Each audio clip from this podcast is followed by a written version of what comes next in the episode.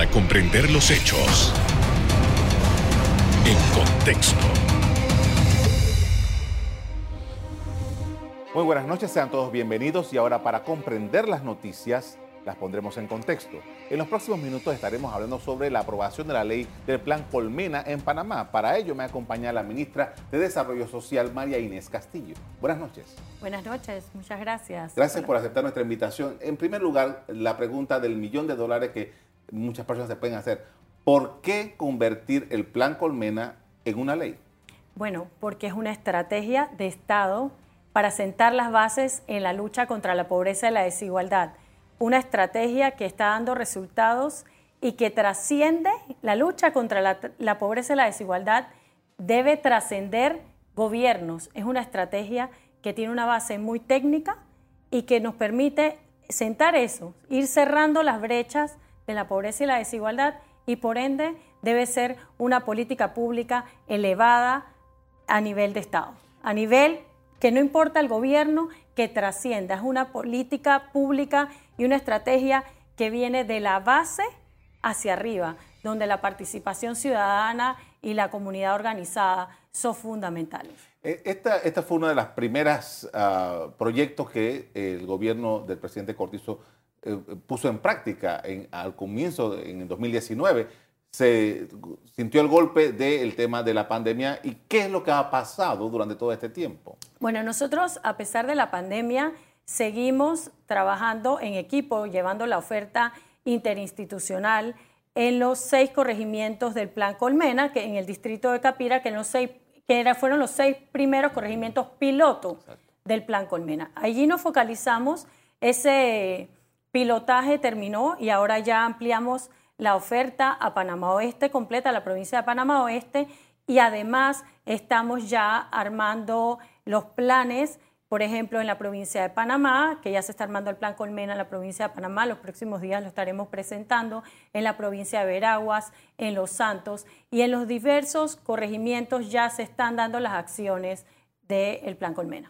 Me llama la atención porque... Eh, ¿Por qué Panamá Oeste? ¿Por qué la zona de Capira? ¿Qué es lo que encontraron allí? Porque generalmente el, público en general puede eh, a veces entiende que la pobreza, los casos más extremos de pobreza se encuentran en zonas eh, indígenas, eh, en zonas remotas. ¿Qué, es, ¿Qué es lo que se encontró en esa, en esa? Bueno, es que creo que ahí también debemos concientizar un poco a la, a, la, población de que sí, las áreas de, en las áreas comarcales están en pobreza y son incluidas dentro del plan Colmena, pero la pobreza también se encuentra en el Panamá rural agrícola y en el Panamá de los barrios. En ese sentido, nosotros eh, como gobierno nacional piloteamos en Capira, que es un área rural agrícola que además por la cercanía a la ciudad, de alguna manera u otra, también nos permite articular de mejor manera la oferta interinstitucional de servicios del reloj Colmena. ¿Y qué se ha logrado ahí? Bueno, hemos logrado, te puedo decir, por ejemplo, eh, a mí me gusta hablar mucho de los casos de éxito tenemos cooperativas cafetaleras que, no solo se les enseñó, se trabajó con ellos, sino que también se les permite, se les, se, les está comprando café, empresas que le están comprando café, y ahí entra que el trabajo ese de superación de la pobreza no es solamente el gobierno nacional y del, del, gobierno de provincia, sino también la articulación con la empresa privada. Y además de eso, también, por ejemplo, se les ha podido capacitar en cómo presentar sus productos, el etiquetado, todo el tema de los permisos sanitarios para la venta de los productos y demás. Y así hemos tenido, por ejemplo, en, Capira, la, cría de tilapias. Ayer, en el corregimiento Cacao, donde sancionamos la, la ley Colmena, el presidente Cortizo sanciona la ley Colmena, por ejemplo, también tenemos que ya está llegando la señal de celular y la señal del Internet a las escuelas. Esos son avances que estamos dando con el Plan Colmena. Ahora, eh, ¿cuál es la métrica? ¿Cómo sabemos que definitivamente una comunidad que tiene unos estándares bajos va superando? ¿Qué es lo que establece esto? Bueno, nosotros primero, el plan que se hace es un plan provincial o comarcal y ese plan se evalúa cada año para ver sus avances. Este proyecto de ley, esta ley, perdón, ya eh, sancionada en el día de ayer, nos permite también, establece un sistema de monitoreo, un sistema de gestión informático que nos va a permitir también ver las áreas de intervención, todas las acciones, toda la focalización que estamos realizando nosotros como gobierno e incluso sector privado y ONGs en, esas, en esos 300 corregimientos colmena. De esa manera, como con un semáforo, podemos ver cuáles son las acciones, los indicadores, si estamos cumpliendo con el plan que trazamos provincial o comarcal del año y además, como siempre, con la medición del índice de pobreza multidimensional por corregimiento que eh, estaremos realizando próximamente. dependemos del censo de población y vivienda. Vamos a hablar de eso más adelante, pero quería preguntarle, porque usted mencionó al principio, de por qué la ley dice para que esto trascienda. Eh, y, sabemos que porque Panamá, desafortunadamente, cuando los gobiernos cambian, las cosas van cambiando y hay proyectos que simplemente no progresan.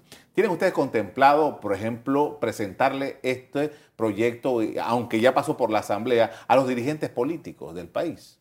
Bueno, más que a los dirigentes políticos, y claro que los dirigentes políticos de la provincia, de, los corregimientos, sin importar el partido político, forman parte del Plan Colmena y forman parte de las mesas provinciales y comarcales, porque eso es lo, lo interesante de este plan, que no solamente suma al gobierno central y, a las y al gobierno de provincia, gobernador y a la Junta Técnica, sino también a las autoridades locales o comarcales que no, no pertenecen a un solo partido político, pertenecen a todos. Además, de las organizaciones civiles eh, que también participan de la misma, gremios, organizaciones sindicales y demás que participan y son invitados a la mesa colmena. Con eso garantizamos representatividad en la misma y nos permite además eh, que esto trascienda las administraciones de gobierno.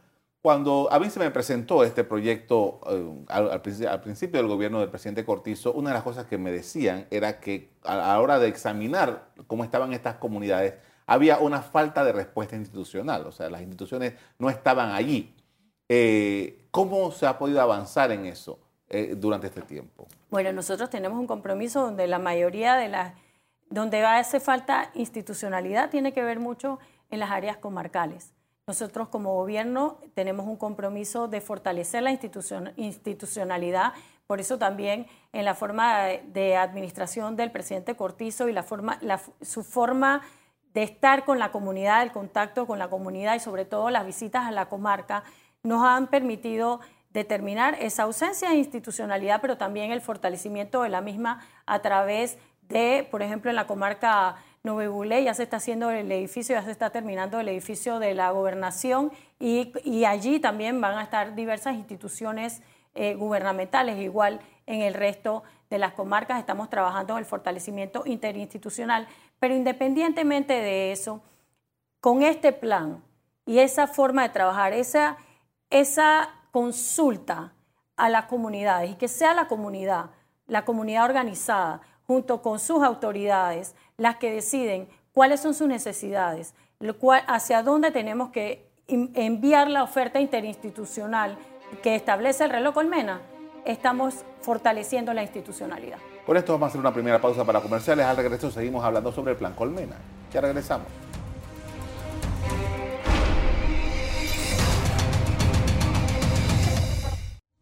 Estamos de regreso con la ministra María Inés Castillo, la ministra de Desarrollo Social, hablando sobre el plan Colmena. Y usted me estaba hablando en el corte comercial de, algunos de los progresos que eh, se están ya dando con este proyecto.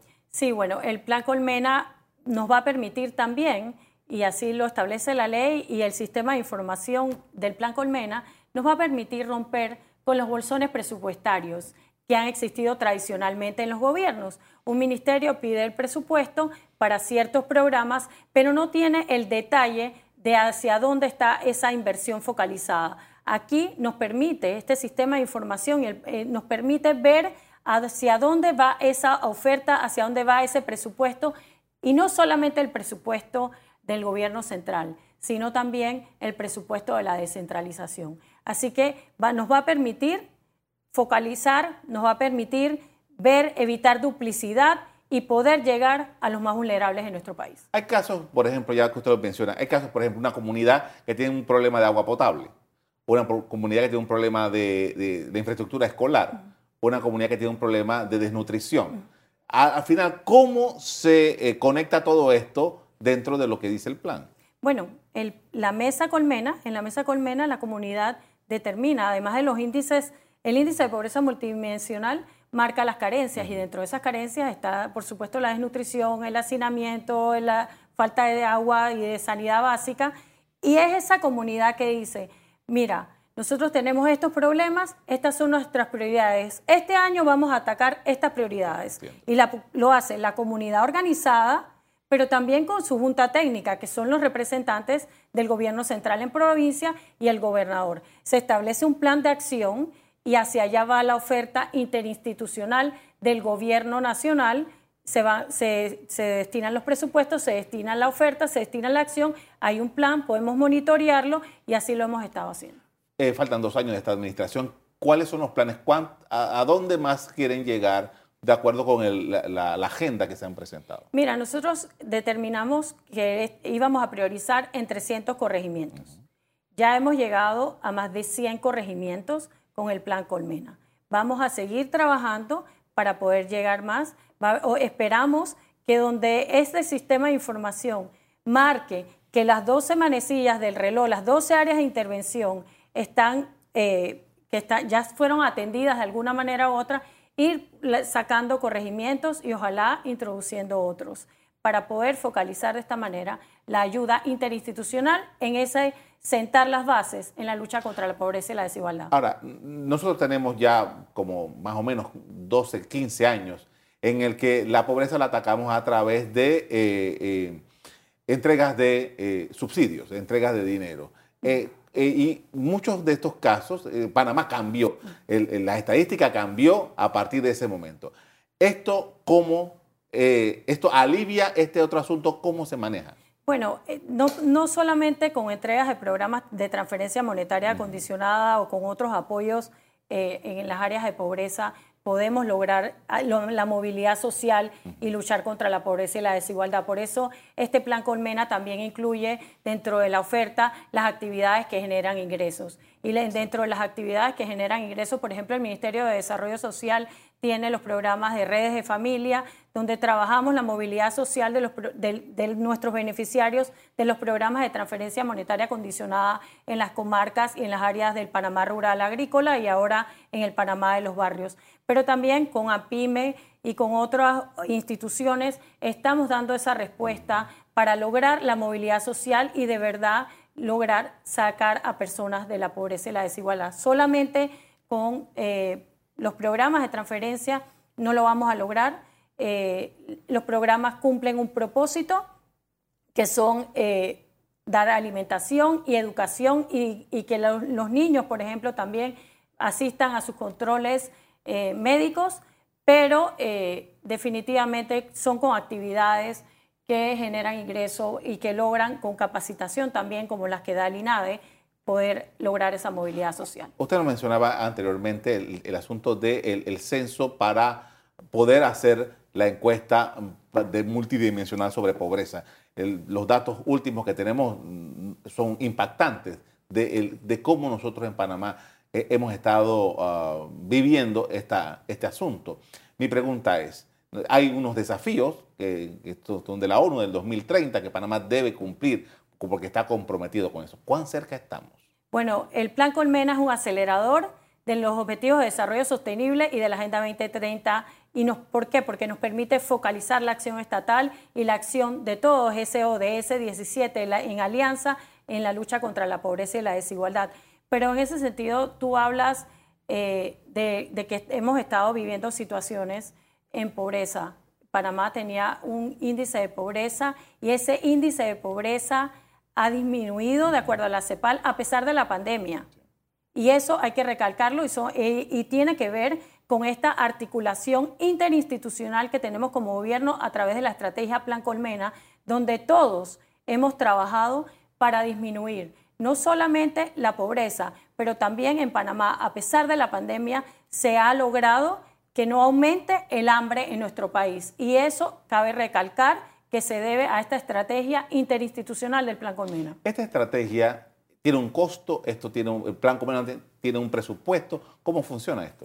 Esa es una ventaja que tiene el Plan Colmena. El Plan Colmena es una estrategia, una forma de trabajo, una forma de trabajo en equipo focalizado, con métricas, con un sistema de información y monitoreo, pero basado en el presupuesto que tiene el Estado y que no, evita la duplicidad, que, que ayuda a que estemos focalizados, a que esté la acción de gobierno alineada hacia los territorios. O sea, no es que el plan Colmeno cuesta X cantidad de dinero y que se implementa un programa con ese dinero. No, no es un plan adicional a los demás. O sea, quiere decir que cada institución de su presupuesto, de lo que tiene contemplado, acciona. Así es. Ahora bien, eh, tomando... Pero en alianza también con otros sectores de nuestro país podemos potenciar eso, como las empresas y las ONG y fundaciones también. Estamos hablando de que, por ejemplo, una comunidad que dentro de lo que usted mencionaba hace un rato sobre el café, digamos que, se, que produce algo, le da la posibilidad entonces ellos de entrar al mercado a vender los productos, eh, las cosechas, tal. Así es, ah, no solamente, por ejemplo, con el Instituto de Mercado Agropecuario, pero también con otras empresas. Hay empresas que ya se han acercado a formar parte de los programas, al igual que las ONGs, e incluso te adelanto que estamos trabajando en una mesa Colmena en Darién, donde van a estar involucrados también los organismos internacionales quienes se suman en esta estrategia en la lucha contra la pobreza y la desigualdad. Eh, hace un rato hablamos sobre las comunidades, el total de las comunidades, pero ¿cuántas personas estamos hablando? Bueno, el, índice de pobreza multidimensional del 2019 hablaba de 777 mil panameños y panameñas en pobreza. Nosotros estamos esperando los nuevos los nuevos datos del censo para poder tener una medición fehaciente de cuántos panameños en este momento se encuentran en pobreza. Con esto vamos a hacer otra pausa para comerciales. A regreso seguimos hablando sobre el plan Colmena. Ya regresamos.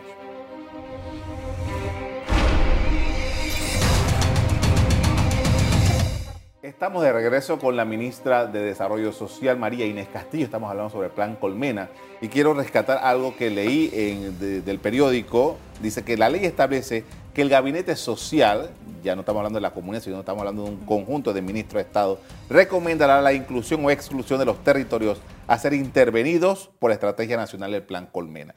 Eh, ¿Cómo es así? ¿Cómo es eso? Bueno, porque en este momento nosotros en el gabinete social decidimos que iban a ser 300 corregimientos los prioritarios en esta estrategia en este momento. Sin embargo, la ley nos permite incluir o excluir de acuerdo a las consideraciones del gabinete social, porque el gabinete social es el que también, junto con el INEC, lleva el índice de pobreza multidimensional por corregimiento y es en base a eso que van a poder tomar decisiones el gabinete social, en este caso en nuestro gobierno, o en las siguientes administraciones van a poder decidir si quieren llegar a 600, si quieren llegar a 100 corregimientos de acuerdo a los índices de pobreza multidimensional. Los ministros de Estado son personas muy ocupadas. ¿Cada cuánto tiempo se reúnen para ver estos asuntos? Mira, nosotros eh, por lo menos dos veces al año tenemos reuniones de gabinete social como ministros. Sin embargo, hay equipos técnicos del gabinete social que se reúne, o sea, de cada institución se reúnen constantemente en la parte central del gobierno central. Pero además tenemos al gobierno de provincia, a esa junta técnica con el gobernador, que también con esa estrategia y en este gobierno deja de ser una figura mm, decorativa y con muchísimas funciones trabajando en esa lucha contra la pobreza y la desigualdad. Eh, justamente eh, por ahí va mi siguiente pregunta, porque le estamos dando, la, la República le está dando un nuevo rol a los gobernadores. Eh, eh, ¿Y cómo ha sido la respuesta de estos funcionarios? Buenísima, pero no solo en la estrategia Colmena, ha sido muy buena. Los gobernadores en esta administración han tenido un rol preponderante en la estrategia contra el COVID, en la trazabilidad, en la estrategia de vacunación, en el con escuela, en las emergencias de ETA e IOTA y también en Colmena. Absolutamente en todas, en, en todas las estrategias y en todos los planes que estamos llevando a cabo, el gobernador es el coordinador en provincia, el coordinador de las juntas técnicas que trabaja para los programas y los planes que llevamos a cabo como gobierno nacional. Ministra, eh, su ministerio tiene una multiplicidad de programas que funcionan en toda la República. ¿Cuál es, eh, considera usted, el, el trabajo que más le ha costado a lo largo de este tiempo en que usted ha estado a cargo de, la, de este ministerio? Mira, yo creo que más, más que lo que me ha costado, eh, yo creo que es importante poner el, poner el ojo y poner nuestra visión en dos temas trascendentales. Más que si me ha costado o no, creo que debemos sensibilizar a la población en esos temas. Uno es que la inversión en primera infancia es trascendental, es la mejor inversión que podemos realizar como país y que en muchas administraciones no se está viendo. Nosotros hemos focalizado y hemos visibilizado esa inversión y lo estamos realizando. Es el primer área de intervención del reloj Colmena y creo que es importante hablar sobre esa primera infancia que es de 0 a 8 años. Y otro punto que es importante que tenemos que ver y que es un reto es el tema de los adultos mayores. Panamá va en un aumento de población adulto mayor porque cada, cada vez vivimos eh, más años y pues, en ese sentido tenemos más solicitudes de 120 a los 65 también y incluso de poca oferta de servicios hacia los adultos mayores. Esos son retos y desafíos que tenemos como Estado, pero que son importantes también que lo veamos y lo articulemos en conjunto. Eh, interesante, estamos hablando de las personas en sus primeros años y las personas en sus últimos años. La respuesta del país hacia esto, ¿dónde está, eh, ¿dónde está la debilidad? ¿Qué es lo que no hemos logrado en todo este tiempo? Bueno, nos falta todavía como país contar con un sistema nacional de cuidados.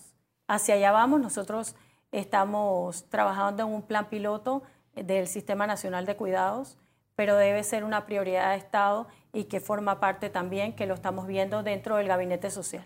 Eh, y estamos hablando de eh, cuidados de qué naturaleza. Los cuidados, cuando hablamos de cuidados, es el cuidado que le tenemos que dar a los niños chicos de 0 a 4 años, que son los que atendemos a través de CAIPIS, y deberíamos y está dentro de nuestro plan de acción la ampliación de cobertura de CAIPIS a nivel nacional, también el cuidado de los adultos mayores, y cuando hablamos de cuidados adultos mayores debe haber salas, eh, casas hogares, pero también casa de día de adulto mayor. Nosotros vamos, estamos construyendo en este momento el primer, la primera casa de día de adulto mayor en Juan Díaz.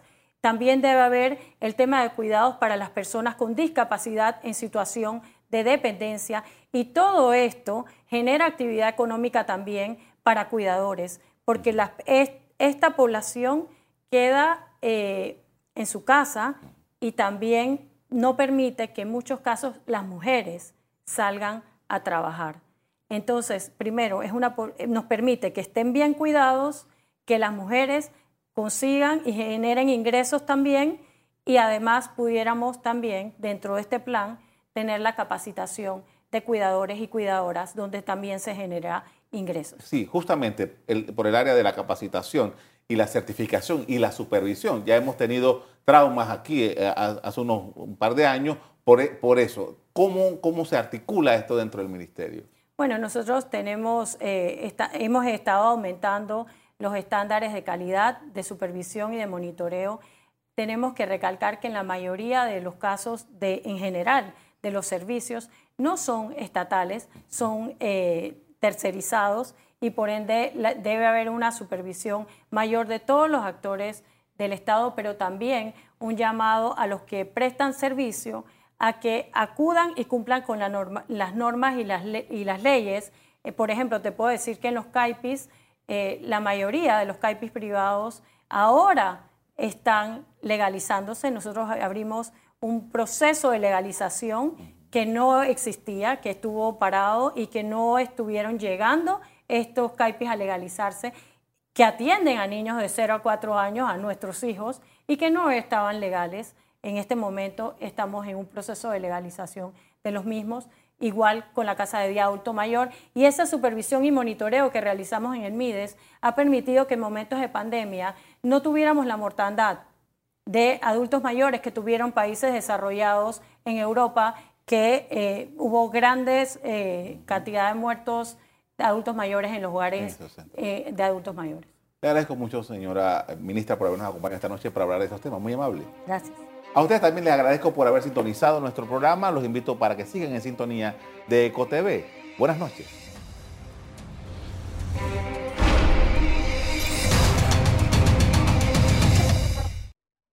Revive este programa entrando al canal 1 de BOD de Tigo.